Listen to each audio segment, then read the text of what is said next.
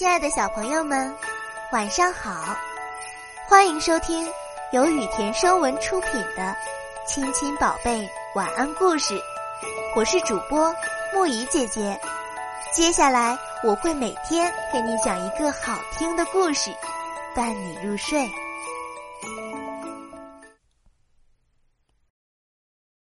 今天我们要讲的故事是《卑微的伟人》。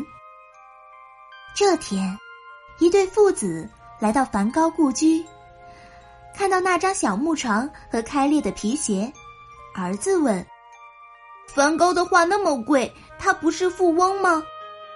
父亲说：“梵高很穷，妻子都娶不上。”第二年，父子俩又来到安徒生故居，看着那狭窄的阁楼，儿子又问。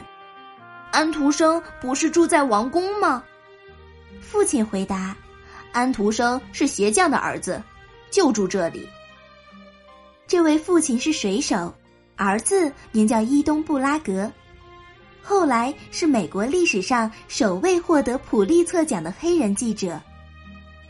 二十年后，伊东回忆道：“那时我家很穷，父母靠卖苦力挣钱。”我曾以为像我们这样的黑人不可能有出息，好在父亲让我认识了梵高和安徒生，使我知道上帝没有看清卑微。